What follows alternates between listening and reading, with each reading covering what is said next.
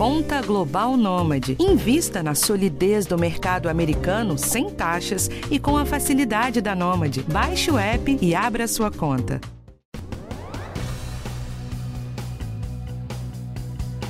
Você já ouviu aquela história que homem só vai ao médico quando é levado pela mulher? Funciona assim aí na sua casa? Pois é, não é lenda urbana não, hein? Pesquisas mostram que os homens vão muito menos ao urologista do que as mulheres ao ginecologista. Eles também só procuram um médico quando os sintomas são insuportáveis. Como nós estamos no Novembro Azul, o mês tradicionalmente dedicado à saúde do homem, decidimos elencar as cinco dúvidas mais comuns dos homens quando eles aparecem nos consultórios médicos. São elas a disfunção erétil, o tamanho do pênis, fertilidade, o momento certo de fazer os exames da próstata e a ausência de sintomas no câncer de próstata. Para responder a essas dúvidas, eu converso com o urologista Cláudio Murta, do Instituto do Câncer do Estado de São Paulo, o ICESP. Eu sou o Jorge Félix e esse é o podcast do Bem-Estar. Bem-vindo, Dr. Cláudio. Vamos começar então pela campeã de dúvidas né, do consultório masculino, que é e um grande pesadelo aí para muitos homens, que é a disfunção erétil, né? ou seja, a perda de ereção, da potência sexual. Os homens, é aquela coisa, né? os homens não querem falhar nunca, né? Então, até que ponto é, não ter ereção é normal e quando passa a ser um problema? Bom, primeiro, obrigado pelo convite para falar aqui. É, acho que essa parte sexual sempre é um tabu, né? Então, sexual, sexualidade é uma questão difícil para todo mundo, mas para o homem no Brasil, né, ainda hoje é, é, muito complicado.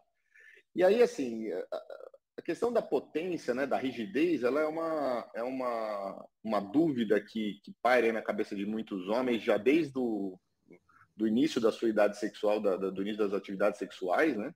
E vai aumentando com o passar da idade, porque obviamente existem alguns problemas aí que, que vão aparecendo.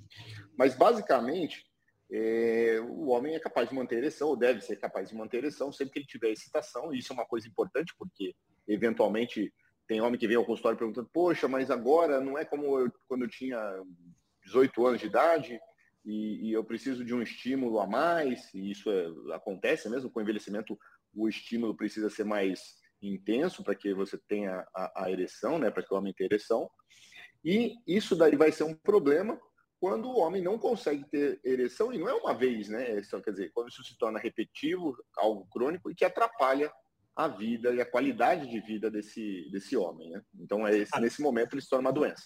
Agora, tem é, questão de, de hábitos, né? Tem alguma coisa que o homem pode fazer para manter essa potência sexual, tipo é, alimentação específica, ou algum exercício, é, parar de fumar? É, essa, é uma outra, uma, uma boa questão, né? Então, assim, obviamente que todo ser humano, né, e não é só homem, mas as mulheres também, elas envelhecem, todos nós envelhecemos, e obviamente algumas questões orgânicas vão se deteriorando. É, de uma forma geral, se a gente tem hábitos saudáveis, toda queda né, de performance, seja do rim, da, do pulmão, e do pênis, no caso aqui da, da, potência, vai se vai diminuindo. Quer dizer, você consegue manter por mais tempo né, a, a, a função daquele órgão e a função sexual aqui do, do da pergunta. Então, o que é hábito saudável de vida? Né? É, obviamente, começa por não fumar. Né? Esse é, talvez seja o maior veneno, aí, a maior porcaria que a gente pode ter e, e que atrapalha a parte sexual. Mas, além disso, então, manter o peso, uma boa alimentação, evitando aí né, os alimentos que são prejudiciais à saúde, principalmente ricos em gordura, muito carboidrato né, que a gente come, então massa, é, batata, é, aquela pizza, né, que não fica só na, no fim de semana, mas a semana inteira. Ah, o exercício físico, né, que obviamente feito com, com uma certa uma orientação e, e, principalmente pacientes mais idosos sob a, a, a tela aí de um cardiologista, você consegue então manter uma, uma condição cardiovascular, né, a parte de, dos vasos, das artérias é, funcionando bem, e uma boa noite de sono, tempo para relaxar, ter tempo para ficar com a parceira, com o parceiro, que né, não, não somente chegar em casa e ficar discutindo problemas, mas poder sair, ter um tempo para os dois, para o casal. É, isso é, com certeza ajuda a manter o, a relação e a libido aquele desejo aceso que também faz parte da, da, da manutenção aí da boa sexualidade dos dois. Agora, é, e se o homem percebe né, que, que realmente precisa se tratar, né? o que, que existe hoje em termos de tratamento para disfunção erétil? Né? E o que, que o SUS, sobretudo, é, oferece para isso? Então, bom, primeiro que a, a parte é, é, mais importante depende basicamente do paciente, né? Então, uma, parar de fumar, fazer exercício, ter uma boa alimentação. Isso não precisa de muita tecnologia para resolver, né? Uhum. E precisa de uma força de vontade aí grande, é verdade, mas somente isso.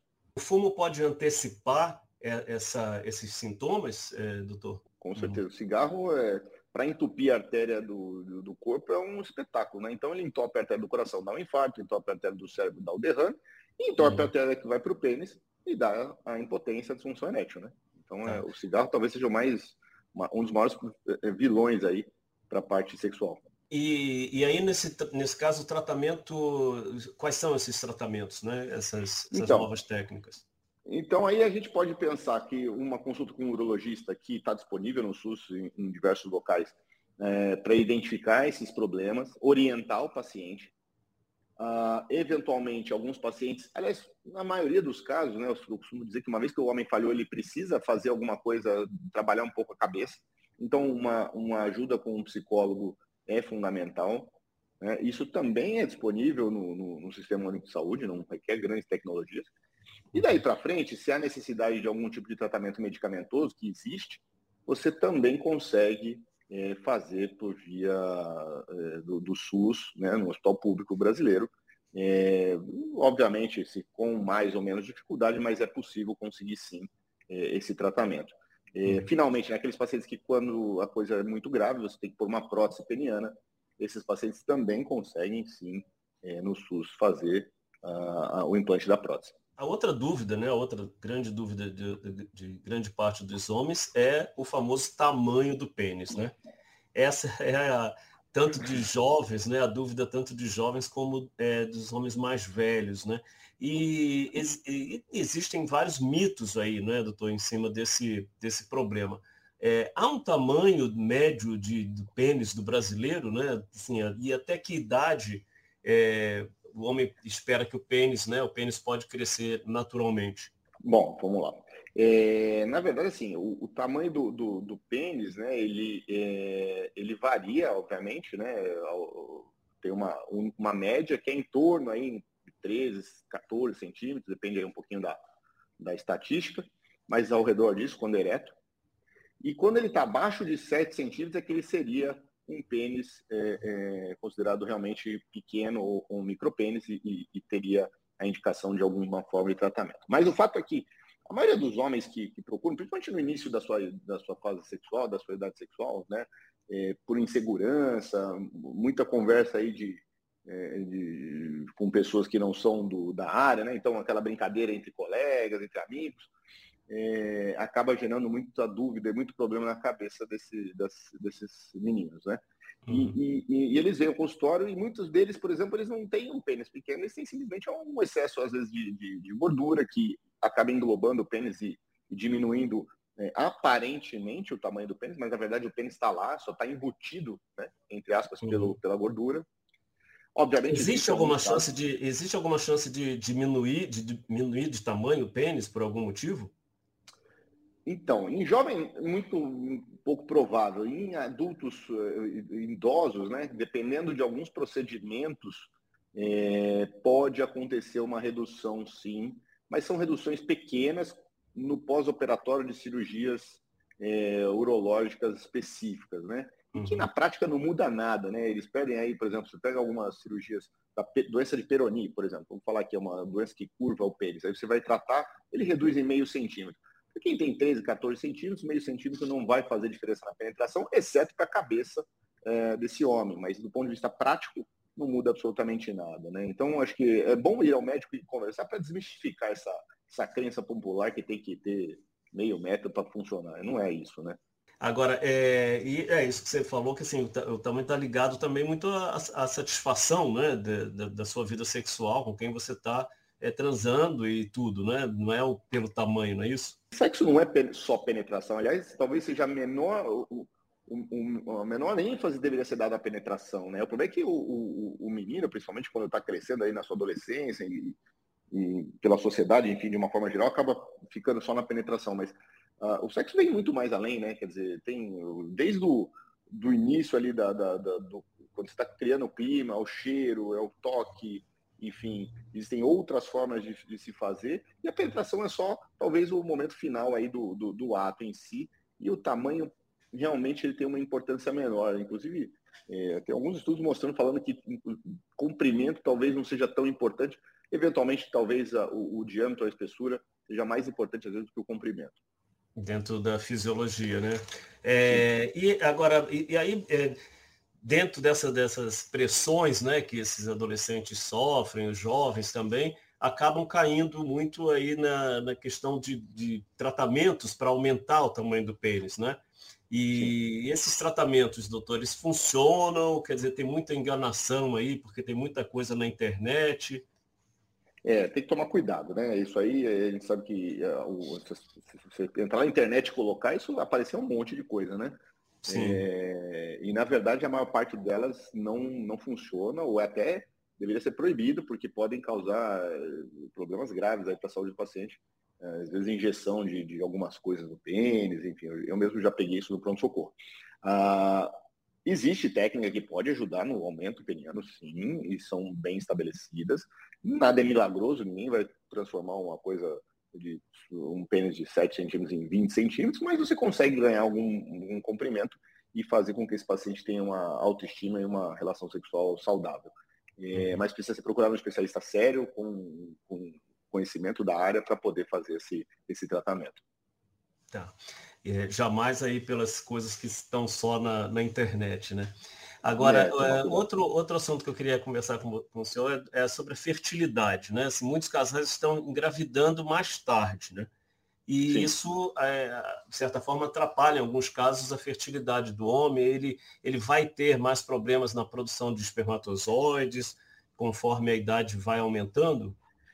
Sim, é, na verdade, o, quando a gente vai, vai ver essa questão de fertilidade né, e a evolução ao longo dos anos, a gente nota um, um, um, que os casais eles vêm desejando ou vêm tendo filhos mais é, com mais idade. Não, não são idosos, né, obviamente.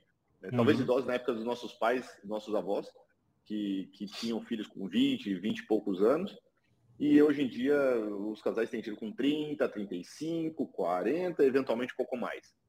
É, graças à medicina e à evolução da medicina, é possível. E essa própria saúde né, da, da população que, que, que, se cuida, você consegue ter filhos com, essas idade, com essa idade, mas há uma diminuição da fertilidade sim. No homem, especificamente, a varicocele, por exemplo, que é, um, é uma condição que, que é muito frequente, 30% dos homens é, é, têm essa, essa varicocele, são veias dilatadas ao redor do testículo ali, como se fosse uma, uma um, um, na, na, perna, né, só que no, no saco, é, esses homens eles têm essa 30% e aumenta com a idade. Então, você vai ter filho com 20 anos, não tinha problema, com, você vai tentar com 30, 40, esse já sofreram algum, algum problema ali para engravidar. Além de outras questões, né, do próprio envelhecimento, enfim, o, a vida aí moderna que, que dificulta também as mulheres, e aí a coisa é, é, se torna um problema maior do que no passado, quando tinha filhos mais, mais cedo. É, e um, de, um desses problemas aí que né, é bastante comum é, são os homens né, jovens que tomam hormônios, né, às vezes até com mais idade para ganhar músculo, né, é, as famosas bombas. Né, é, isso pode afetar a fertilidade? Sim, é, isso é um capítulo à parte. Né? Isso aí, é, é, usar hormônio masculino, testosterona, para ganhar massa muscular, ganha, é verdade, vai ganhar massa muscular, é sabido, né? Mas é saudável? Não, definitivamente não é saudável, né? Então, se alguém está procurando ficar saudável, não é assim que vai, é, vai fazer. Por quê? Porque a primeira questão muito óbvia é a questão da fertilidade. A testosterona, quando você dá no paciente, esse homem ele, ele para de produzir é, é, espermatozoide. E muitos deles vai ser de uma forma definitiva, então eles não vão conseguir voltar no, no, no, no futuro para poder ser pai. E mesmo aqueles que não é de forma definitiva, precisa de medicação, precisa de ajuda aí médica para voltar a produzir espermatozoide. Além de outros malefícios do, do, do desses é, andrógenos, né? É, uhum. Então, até câncer de fígado, né?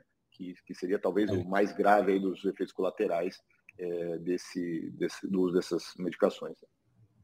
É, então, entre, aproveitando esse, esse, gancho seu aí, vamos falar então sobre a próstata, né? Essa, é, essa glândula, né? Só explicando aqui para quem está ouvindo a gente, essa glândula que, que parece uma castanha, né? Bem pequena, mas que tem uma função importante na saúde do homem, né? É, explica para a gente, doutor Cláudio, que função é essa e quando a gente precisa é, começar a fazer os exames de próstata, né? Para ver se Sim. tem alguma coisa errada. Bom, então, essa é uma outra dúvida muito frequente no consultório, né? O que, que é a próstata, para que, que serve e, e, e, quando começar a se preocupar com ela? É, a próstata é, uma, é um órgão que fica ali na, bem na saída da bexiga, na base da bexiga, né? A, o canal da urina, né, a uretra, passa no meio dela e ela serve para produzir é, uma substância que ajuda o espermatozoide a fecundar o óvulo, até chegar ao óvulo, né? E, e aí, obviamente, dá o, o bebezinho. Uh, então, é um órgão reprodutivo. Depois que você já não tem, ou você já teve seus filhos, ou você não quer ter filhos, ela não serve para muito mais coisas. Tem um pouquinho de papel ali para segurar a urina, mas nada de muito especial. É, o problema dela é que, com o passar dos anos, a primeira coisa que acontece é que ela começa a crescer. Então, desse tamanho de uma noz de 20, 30 é, ml começa a aumentar, podendo chegar até 100, 150 ml.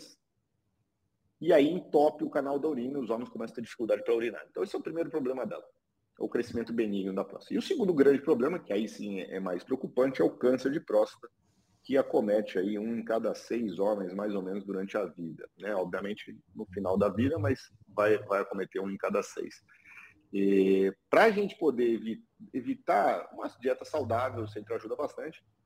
E a, a, outra forma, que não é de evitar, mas de pelo menos fazer o diagnóstico precoce do câncer, tratá-lo e ficar curado, é fazendo os exames no tempo certo que deve eu... se iniciar.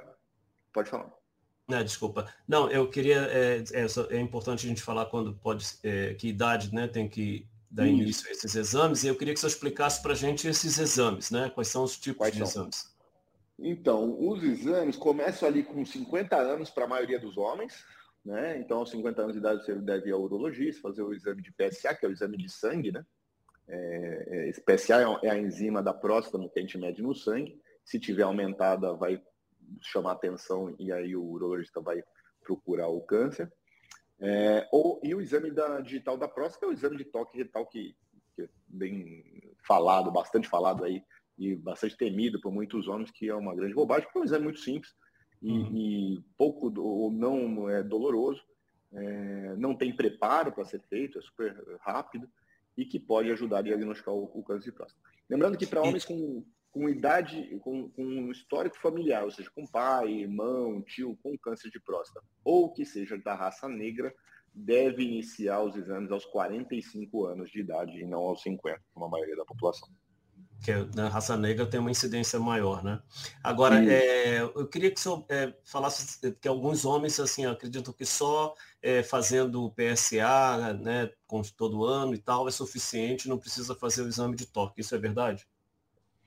Na verdade, o PSA é, é um, talvez seja um dos mais importantes, né? É, mas o toque, primeiro, só não vai fazer por preconceito, né? Porque não tem efeito colateral, é, não é doloroso, não custa nada. Então, não faz por quê, né? Por, por preconceito, por, por medo, por tabu.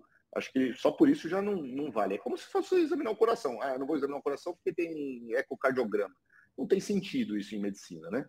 E a uhum. segunda questão é que existe aí sim também uma pequena parcela, é pequena, é verdade, mas uma pequena parcela que você só identifica o câncer de próstata através do toque e não é, vai, vai conseguir fazer o diagnóstico pelo PSA, né? ou pelo menos uhum. não na forma inicial.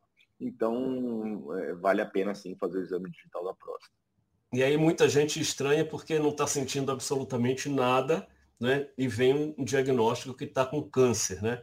É, por que, que isso acontece? E aí também queria que o senhor falasse é, que aí qual é o momento de, de partir para uma cirurgia, a químio, a radioterapia? Qual é o tratamento? Então, assim, na verdade, o exame, como qualquer tipo de câncer, né? Se você faz o diagnóstico na sua fase inicial, você tem grande chance de cura. Se você faz numa fase tardia, provavelmente não é mais curável aquela doença. E o câncer de próstata é a mesma coisa. Ele é muito pequeno para dar qualquer sintoma, né? Então, você não vai sentir nada. É, se, se o, o homem que está esperando sentir alguma coisa para ir no seu urologista, provavelmente quando ele for, ele vai ter um câncer que não é curável. Então, câncer para fazer o para ser curável é aquele câncer que tem é muito pequenininho e que não vai dar sintoma, né? E é nessa fase que você vai tratar e vai curar. Vai tratar como? Com cirurgia, com radioterapia. Existem pelo menos esses dois tratamentos que são bons tratamentos. Felizmente, quando feito no início o diagnóstico, são tratamentos com poucos efeitos colaterais e, obviamente, ainda existe o, o, a possibilidade de, é, é, de progredir? Existe, mas é bem menor quando você faz o, o diagnóstico ainda pequenininho, quando o tumor pequenininho. Uma coisa importante para falar aqui é que, eventualmente, você faz diagnóstico até de tumores que não precisam ser tratados. Uhum. Né? Porque ele está tão no início, ele é tão, tem características tão é, é, é não vou dizer boazinhas, mas menos graves, é, que você pode apenas acompanhar e ficar monitorando esse, essa doença. E se porventura ela se mostrar um pouco mais agressiva, aí sim você vai tratar o, o, o, o paciente. Então é importante que o, passar com o seu urologista, fazer os, os seus exames, porque eventualmente ele fazendo o diagnóstico na fase inicial, ele pode é, é, escolher é, entre várias formas de tratamento aquele que é o melhor para o seu caso, junto com, com o paciente, sempre, lógico, e, e, eventualmente esses tratamentos vão ser pouco ou, ou, ou, invasivos ou vão ter poucos efeitos colaterais e eventualmente você não vai precisar nem tratar, você vai poder somente acompanhar e monitorar o problema que está acontecendo. Então, acho que o importante é saber que é, é, é ir ao, ao médico urologista não é que sinal vai receber uma, uma, notícia trágica, muito pelo contrário. Eventualmente, essa notícia pode ser uma notícia muito é, boa, no sentido de você acabar fazendo o tratamento menos é, invasivo e com menos efeitos colaterais para a sua saúde. É porque esses efeitos colaterais aí é que, que é o grande medo, né? De você depois é, ter problemas de direção, ter incontinência urinária, né? Isso. Mas aí, quanto mais para frente o, o, tumor tá, é mais difícil do médico é, fazer o tratamento sem esses efeitos colaterais. Então, é, uhum. é, esse aqui é, é a, a chave da questão, né? Você curar o doente com poucos efeitos colaterais que você consegue quando faz o diagnóstico na fase inicial. Doutor, como a gente falou das cinco dúvidas mais frequentes do consultório masculino, agora eu queria que o senhor desse cinco dicas para manter a boa saúde do homem, né? Que a gente deixasse aí essa mensagem no, no encerramento. Toda consulta minha começa com isso, é não é, parar o cigarro, não fumar e evitar é, o, o uso e, e, abuso de substâncias. Né? Acho que essa é a, é a primeira de cara, né? Então, se você fuma, se você tá aí, aumentou aí a quantidade de álcool na pandemia, se você usa outro tipo de substância, para, porque isso não vai fazer bem e é, uma, é uma, um problema grande para a saúde. A segunda dica que, que, que eu falo para os pacientes é que precisa ter uma boa alimentação, né? Então, a alimentação é a segunda parte aí do, do, é, da saúde do, do, do homem, ou da, enfim, do, de qualquer um de nós é, evitar gordura, diminuir os carboidratos, dar preferência para é, fruta, legume, peixe, é, carne branca, né? Então isso faz bastante diferença quando a gente pensa a longo prazo. Uma terceira dica que, obviamente, é, todo mundo já sabe, poucos fazem, né? Talvez tenha mudado isso nos últimos anos, mas é, são os exercícios físicos, né? Então isso ajuda a combater a obesidade e não só combater a obesidade, mas também melhorar a parte cardiovascular, que vai se refletir não só numa vida é, com menos risco de infarto, derrame, mas também na parte sexual melhora, é, o bem, a sensação de bem-estar aumenta. Ah, uma quarta dica que eu, eu sempre também comento com os, os, pacientes é fazer os seus exames, aqueles exames recomendados, ir ao médico né, na, na, na frequência, é, que é indicada para o sexo, no caso os homens aqui que a gente está falando, e pela idade também. Né? Então, aqui especificamente no Novembro Azul, falando de câncer de próstata, é, lembrar dos 50 anos para a maioria do, dos homens.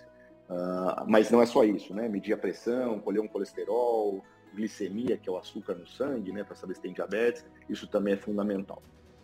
E finalmente, acho que uma quinta dica que é as pessoas, hoje em dia a gente tem se preocupado mais né, com isso, é a questão do bem-estar psíquico ou, ou, da, Mental, da, cabeça, né? né? Mental. Que por muitos anos aí foi negligenciada e hoje está tá começando a ficar mais na, na, na, moda, né? Não na moda, mas aparecer como uma, uma coisa importante e que realmente faz muita diferença. Então a cabeça boa vai ajudar bastante no restante da saúde, porque é, elas andam juntas, né? Não separadas. Então seriam as cinco dicas que eu acho que eu tenho aí para passar. Dr. Cláudio Murta, urologista do ICESP, do Instituto do Câncer do Estado de São Paulo, muito obrigado por sua participação e até a próxima. Eu que agradeço. Um grande abraço. Esse podcast teve a produção de Ana Amélia Bazella e Adriana Soderi, gravação de Ana Amélia Bazella, edição de Guilherme Amatucci, direção Karina Dorigo. Se você gostou desse episódio, compartilhe. Eu sou Jorge Félix e na próxima quarta tem outro assunto de qualidade de vida para você.